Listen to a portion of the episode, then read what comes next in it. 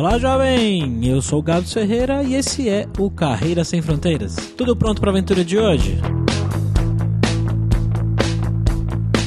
Hoje a gente vai para um país que eu, particularmente, nunca tinha pensado muito em ir. E eu imagino que a grande maioria das pessoas que estão me ouvindo nesse momento também não. Arábia Saudita. Deixa eu conversar com uma moça que foi para lá, meio que sem querer também, porque o marido encontrou um emprego por lá. Olha só, é um lugar que ela se surpreendeu bastante. Ela disse que é bem diferente do que a maioria dos estereótipos que a gente tem por aqui. Será que pode usar biquíni? Será que mulher pode sair na rua, trabalhar? Vamos descobrir conversando direto com ela, a Gabriela, que é a nossa convidada de hoje.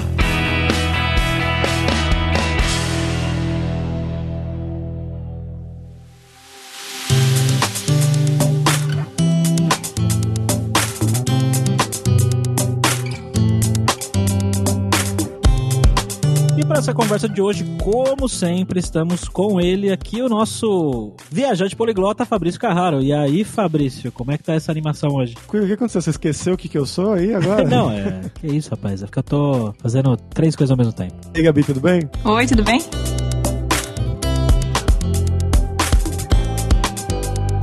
Galera, como sempre, só o nosso jabazinho inicial aqui que o podcast Carreira Sem Fronteiras é oferecido pela Alura Língua, cursos online de idiomas, que eu, Fabrício Carraro, ajudei a desenvolver com métodos que eu utilizei e utilizo para aprender idiomas como russo, polonês, grego, alemão e assim por diante. E lembre-se que o ouvinte do Carreira Sem Fronteiras tem 10% de desconto em todos os planos, para você estudar todos os níveis de inglês e espanhol com a gente pelo mesmo valor. Então vai lá em aluralingua.com.br e comece a estudar com a gente hoje mesmo.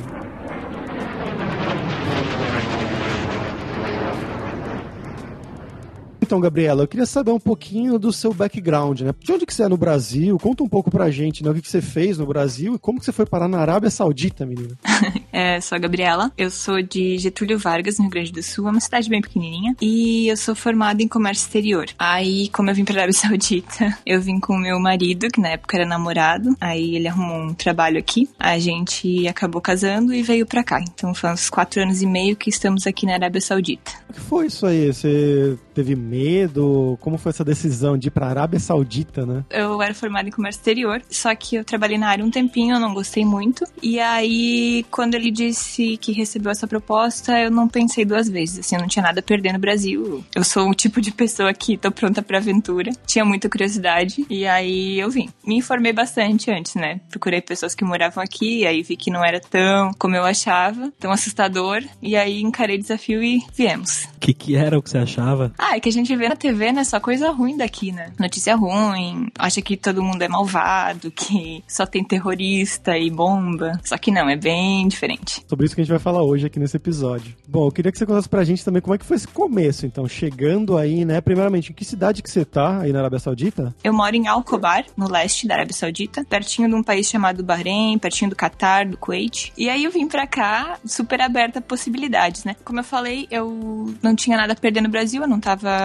trabalhando, na verdade estava estudando. Eu tinha voltado a estudar e quando eu vim para cá, eu pensei assim, quantas possibilidades novas eu poderia ter, né? Então eu vim para cá querendo fazer alguma coisa, não ia ficar em casa sem fazer nada, porque eu vim como esposa, né? E como esposa você não pode trabalhar e tal. Eu também não poderia trabalhar com comércio exterior, ia ser um pouco difícil. Não que seja impossível, mas ia ser um pouco difícil, até pela pouca experiência que eu tinha, só a graduação, né? E aí eu vim pensando em estudar, em fazer alguma coisa e que eu não ia ficar em casa fazendo nada.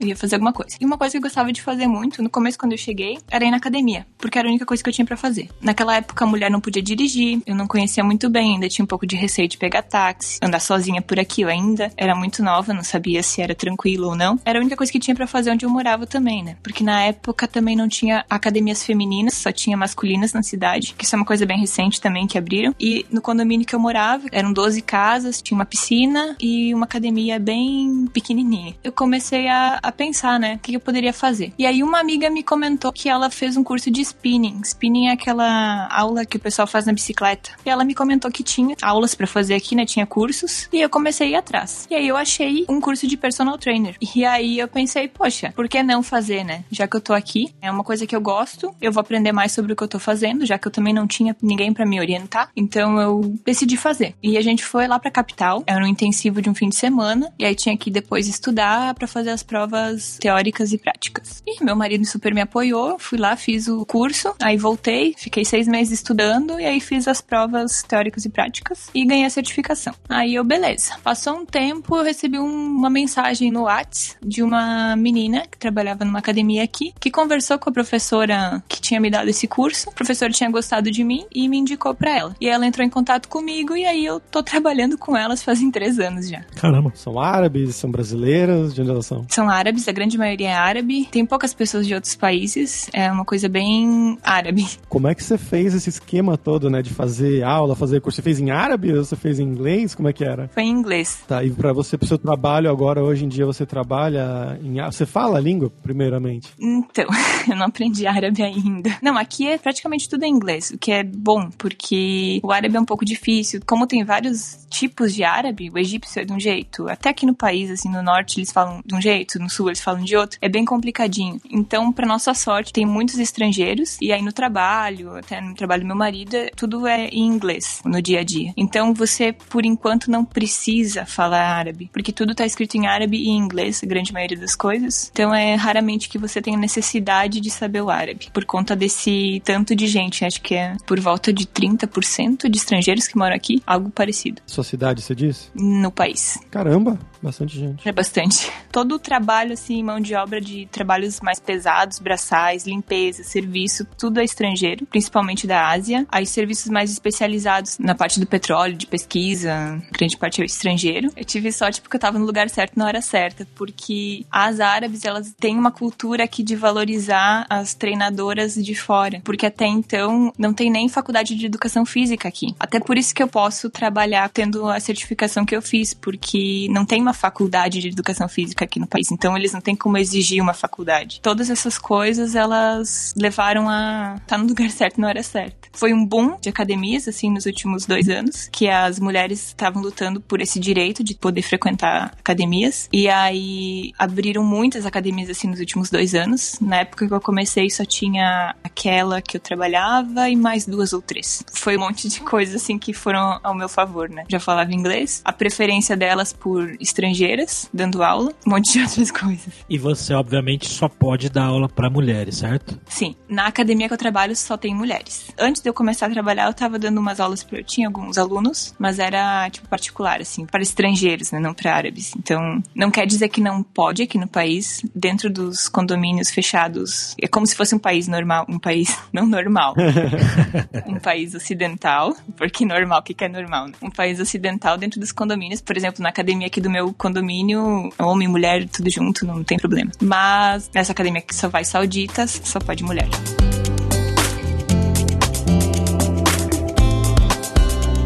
Que mais surpreendeu aí? Você falou que para você, né, você tinha uma visão sobre o país. O que, que mais você falou? Nossa, eu nem imaginava que isso era assim aqui. O que mais me surpreendeu, assim, foi, sem brincadeira, foi ver que são seres humanos, que é um país normal, é um país como qualquer outro país, né? Coisinhas bobas, sabe? Tipo, que acha, ai, todo árabe ele é mal encarado, ele não é legal. Eu só tive experiências boas aqui, tanto com homens quanto com mulheres, assim, das pessoas serem legais. Claro que não é todo mundo que é receptivo, mas tive uma impressão muito legal, assim. Tive várias situações bacanas em que me surpreenderam. Desde coisinha assim, ah, tipo, me tocou o coração um dia que eu vi um árabe todo vestido de árabe, assim, ah, segurando o filhinho no colo, assim, com maior amor e carinho. E a gente acha ah, que todo homem é malvado, que ele bate na mulher, mas não é assim.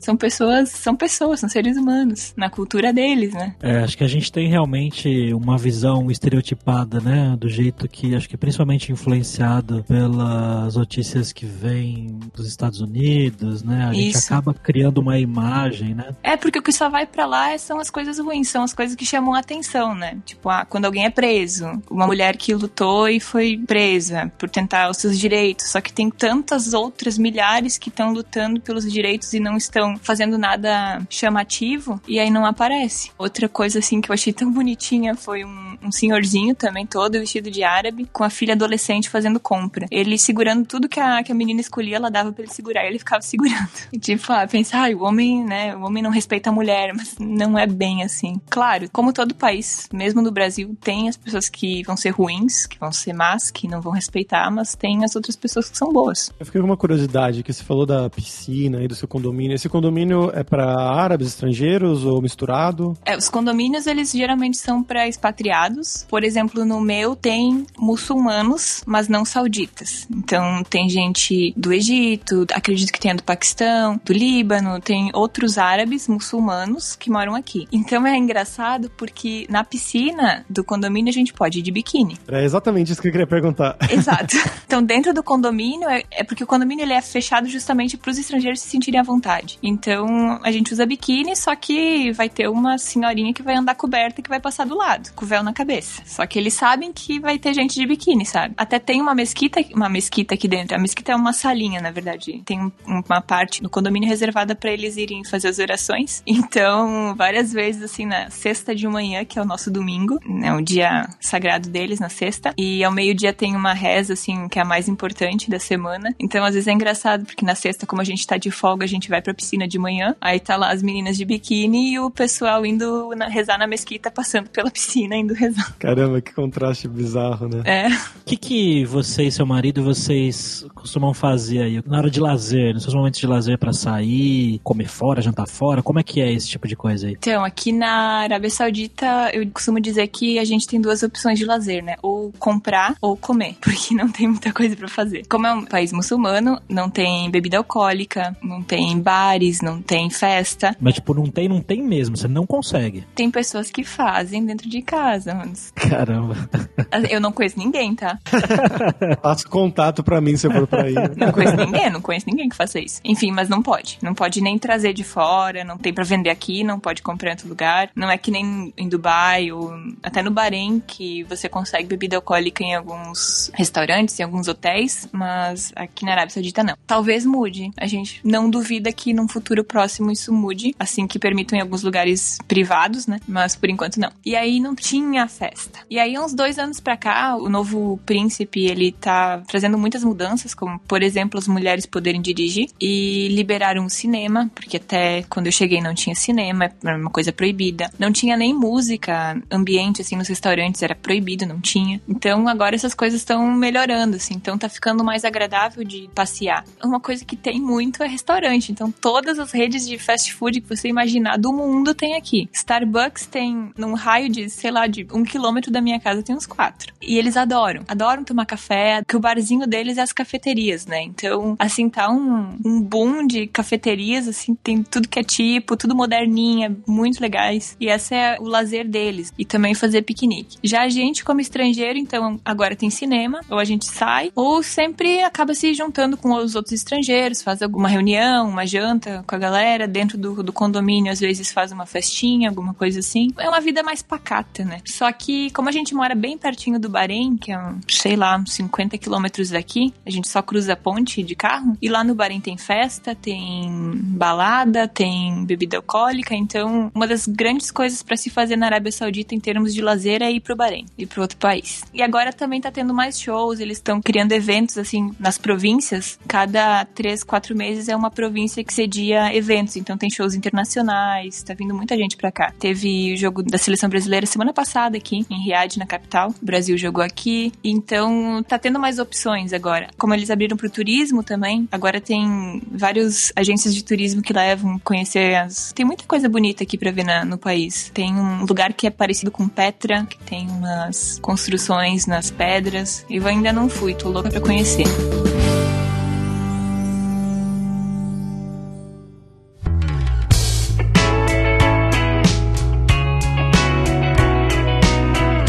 Foi o começo no sentido de amizades, né? De você, você só conhecia o seu marido, tecnicamente, e de você sair, você fez amigos só com estrangeiros, você fez amigos com árabes também. Então, eu pesquisei muito na internet antes de vir para cá e acabei achando várias pessoas que moravam aqui no, no Facebook. E aí eu entrei em contato com muitas delas, algumas me responderam, e aí a partir dessas eu já cheguei aqui, no segundo dia eu já tinha uma festa pra ir, uma festa junina. Olha só. Então isso foi legal. E o bacana é que, como tem muitas mulheres que vêm acompanhando os maridos, a questão da comunidade brasileira aqui, as mulheres acabaram tomando conta disso. E por conta disso, todo mês tem um café, um bazar, um, alguma festa. Por exemplo, a gente vai fazer um jantar de Natal. E acaba juntando todo mundo, e aí os maridos acabam se conhecendo e fica mais fácil, assim, para se enturmar com o pessoal. Fora isso, a gente acabou conhecendo árabes, alguns no trabalho do meu marido, alguns vizinhos do condomínio. Como eu tô trabalhando agora no meu trabalho, conheci muita gente. Então, para mim foi muito fácil e rápido, porque eu deixei isso acontecer também, né? tava aberta para essas coisas. Esse primeiro approach que talvez falam, sei lá, alemães são mais frios ou brasileiros são mais abertos. Você diria que é bem, é bem parecido ou é muito diferente? Eu separaria que, né, para homens e mulheres. Eu acho que para os homens, uh, o contato com os árabes é muito mais fácil, porque eles adoram o Brasil. Toda vez que você fala que é do Brasil, eles começam, ah, Ronaldo! Começam a falar de futebol. E aí isso facilita muito. E eles adoram futebol, eles são apaixonados por futebol, pelo Brasil. Então, para os homens é um pouco mais fácil. Para as mulheres, o que eu percebo das árabes é que elas têm uma certa desconfiança no início, até elas pegarem um pouco de confiança em você e depois elas são os amores. Mas no começo é um pouquinho difícil chegar para fazer amizade com uma mulher árabe para as mulheres. Mas é só questão assim de um tempo até elas passar essa primeira desconfiança que elas têm. Uma coisa que a gente não perguntou, seu marido ele trabalha com o quê? O meu marido ele é químico industrial, ele é pesquisador. Ele trabalha com polímeros numa indústria de petróleo. Pô, que legal. Um futuro entrevistado aqui pra gente, talvez. É.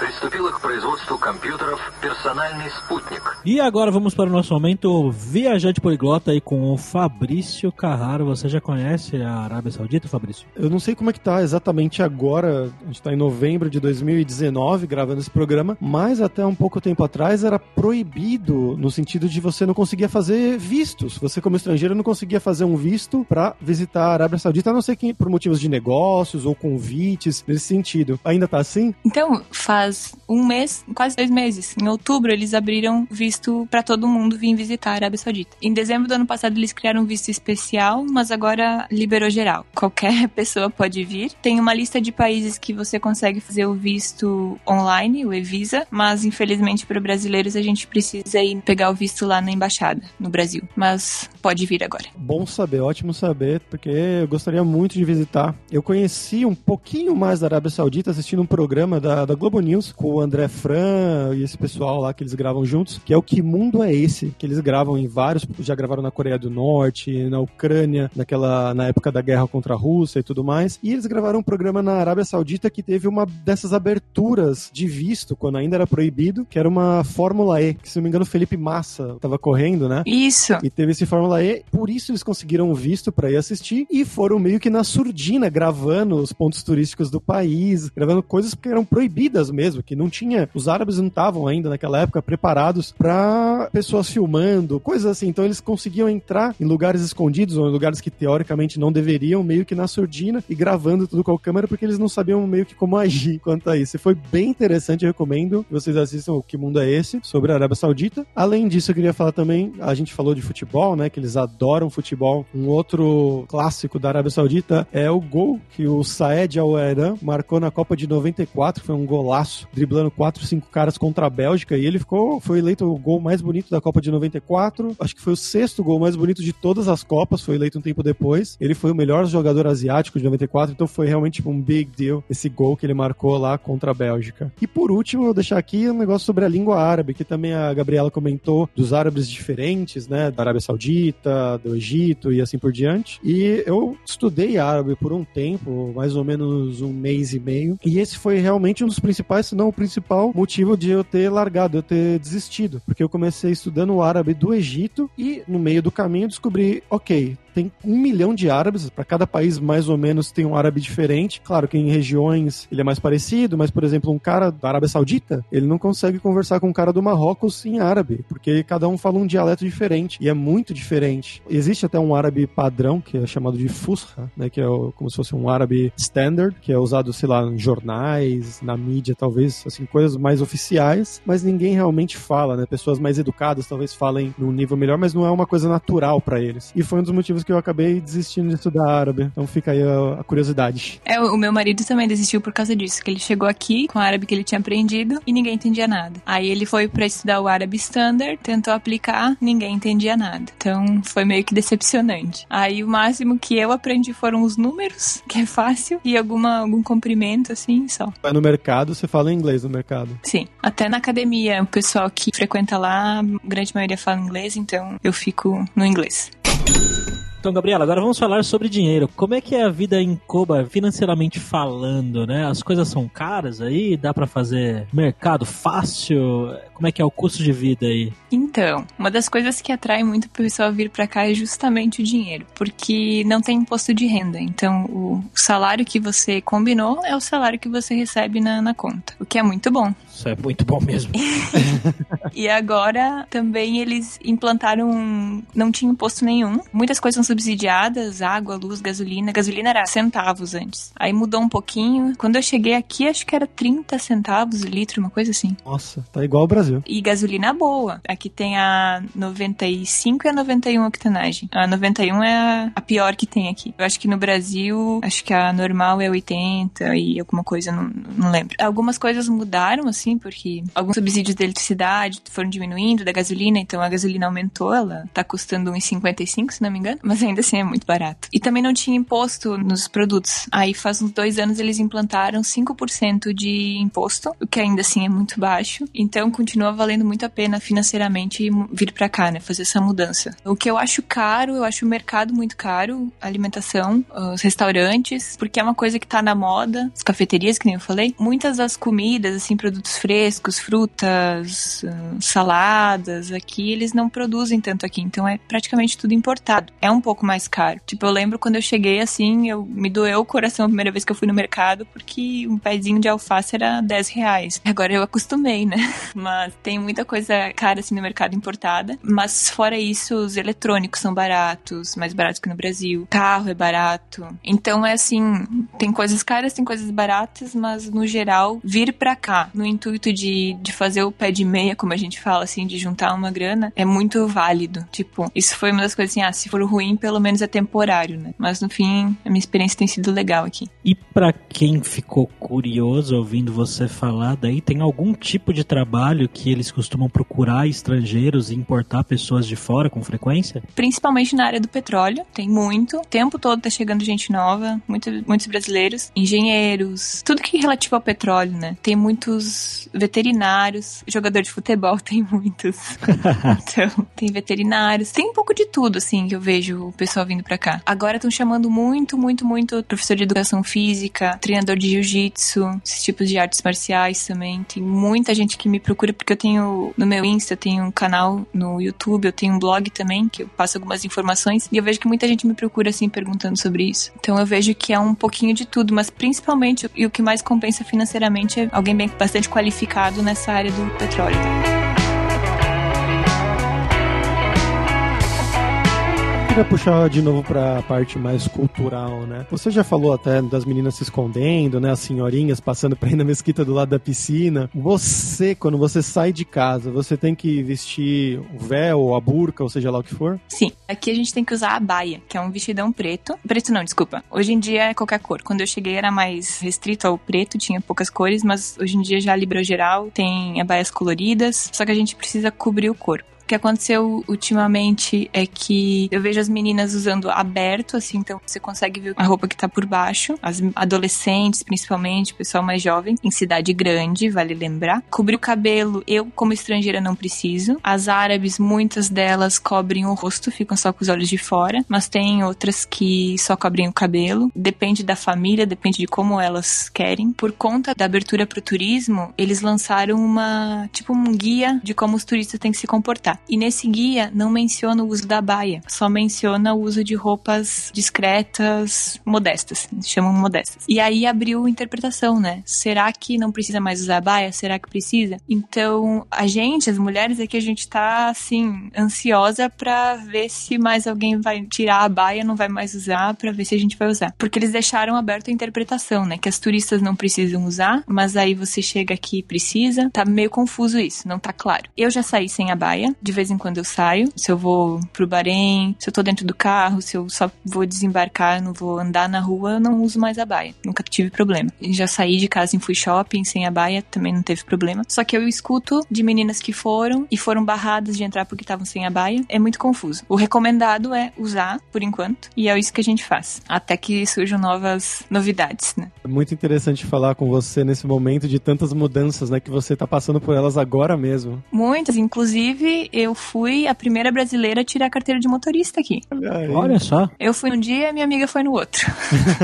Como foi isso? Foi em junho do 2018, mas eles anunciaram que eles iam abrir a carteira de motorista em 2017 ainda. E aí eu lembro que o trânsito aqui é muito louco, assim, é assustador. E aí eu lembro que eu falei pro meu marido, olha, quando abrirem, eu acho que eu vou esperar uns meses pra tirar minha carteira, porque eu não sei. Só que aí quando passou, né, quando liberaram, né, eu lembro que na, no dia que liberaram, as meninas saíram nas ruas aqui, até bonitinho isso, inesperado, assim, quando tinha alguma menina nas ruas principais que foram fazer essa comemoração, tinha policiais entregando flores pra elas. Então foi um negócio muito bonito. Surpreendente, né? Ouvir uma coisa dessa. É, assim, até eu fiquei surpresa. E aí, quando isso aconteceu, eu, ai, quer saber? Não vou esperar tanto tempo, não. E o meu marido, ele, ele que começou a me puxar pra tirar a carteira. Então, ele praticamente fez tudo pra mim, a documentação, foi atrás do, do que tinha que fazer, e aí, um mês depois, em julho, eu tirei minha carteira. Eu fui fazer os exames e só troquei, como eu tinha brasileira, eu consegui só transferir. Não precisou fazer o teste de direção lá e tudo mais? Eu fiz o teste. Não, isso foi muito engraçado, porque tinha uma. É, é muito louco aqui, assim, não, não tem como explicar. Tinha uma moça de chinelo atrás de mim, pra, na minha fila, pra fazer teste depois de mim. O mocinho da polícia que levou a gente, ele fez o percurso primeiro pra gente ver o que, que tinha que fazer no. É só um, um testezinho rápido, assim, de baliza e tal. Ele vinha dirigindo com uma mão só, totalmente fora das regras, né? E é uma menina de chinelo. Então, assim, foi muito fácil. O que aconteceu depois de, acho que um, logo que eu tirei a carteira, assim, umas duas, três semanas depois, como tem uma lista de espera gigantesca, principalmente de sauditas, e elas não tinham carteira antes, elas não tinham carteira de outro país, então elas têm que fazer as aulas. Assim, a lista de esperas é de meses para elas conseguirem fazer as aulas. Eles trancaram para dependentes estrangeiras fazerem a carteira, então as outras brasileiras amigas minhas não conseguiram fazer ainda. E tá há mais de um ano isso aqui trancado e elas ainda não conseguiram fazer. Não tem previsão. Não tem previsão. E eu também não sei se é esse mesmo motivo de que trancaram pra deixar as árabes tirarem primeiro, né? Mas eu sei de meninas que estão dirigindo. E outra coisa que me surpreendeu, eu achei que os homens iam ser um pouco agressivos, né? Principalmente no começo, porque até então mulher não poderia dirigir, né? Não podia. E não, assim, tive uma ou outra experiência, assim, não muito legal no, no trânsito, mas eles dão passagem, sabe? É tranquilo. Até melhorou um pouco mais o trânsito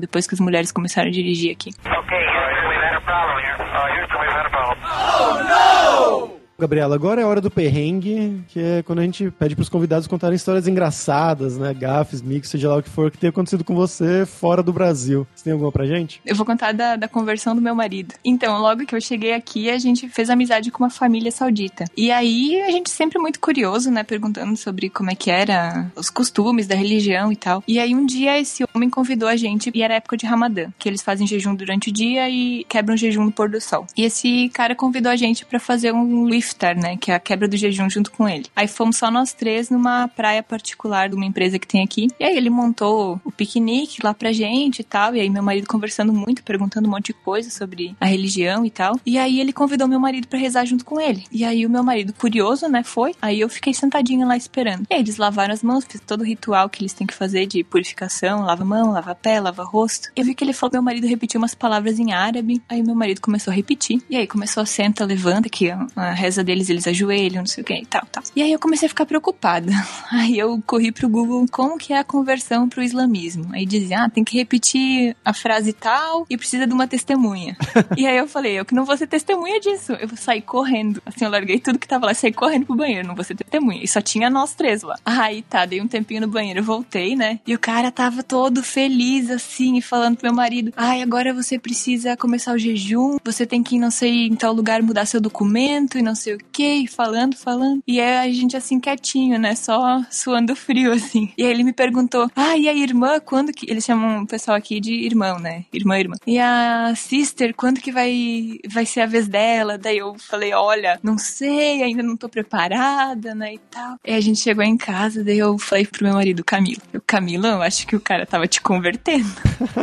aí ele, sério? Daí tá, daí passou, daí no outro dia de manhã ele mandou mensagem pro meu marido. Oi, Camilo, como que está o, o jejum? Tá tudo certo? E aí o meu marido, né, foi, né, falou, opa, desculpa, eu acho que houve um engano, acho que você se confundiu, eu só tava curioso, não queria me converter e tal. Que doideira. Mas aí o cara entendeu, assim, que foi só uma confusão, mas foi engraçado. Eu ainda falo pra ele, eu acho que ele só fez isso pra casar com mais três. Mas que bom que ele entendeu, né? Não, a gente é amigo até hoje. Ah, que legal.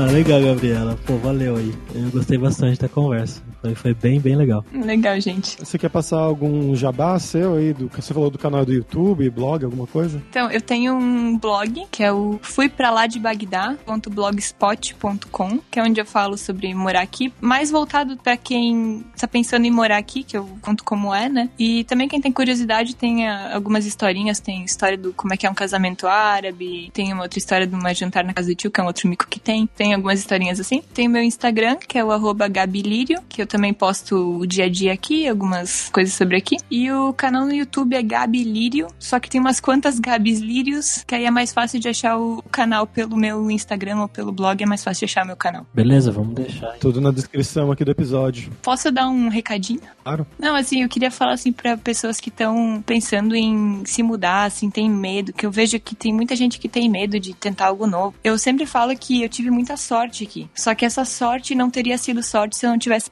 preparada. Tanto com skills, assim, como inglês, tanto psicologicamente. Tipo, eu sempre quis morar fora e eu sempre me preparei porque morar fora é pesado. Tenho meu marido aqui, mas é uma coisa. Você passa por um momento de solidão. Então tem que estar com o emocional bem trabalhado para não sofrer tanto. Então a sorte ela existe, mas se você tá preparado, você tem muito mais sorte.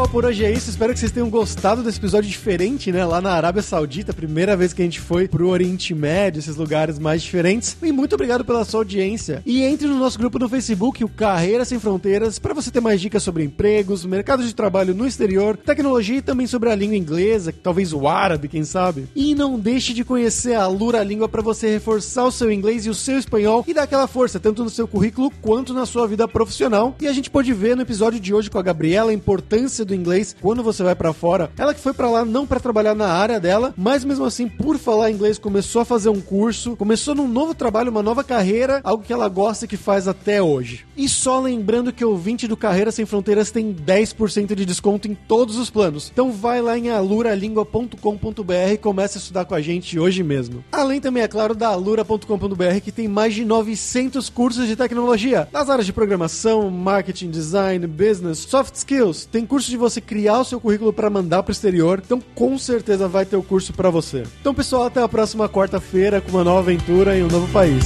Tchau, tchau.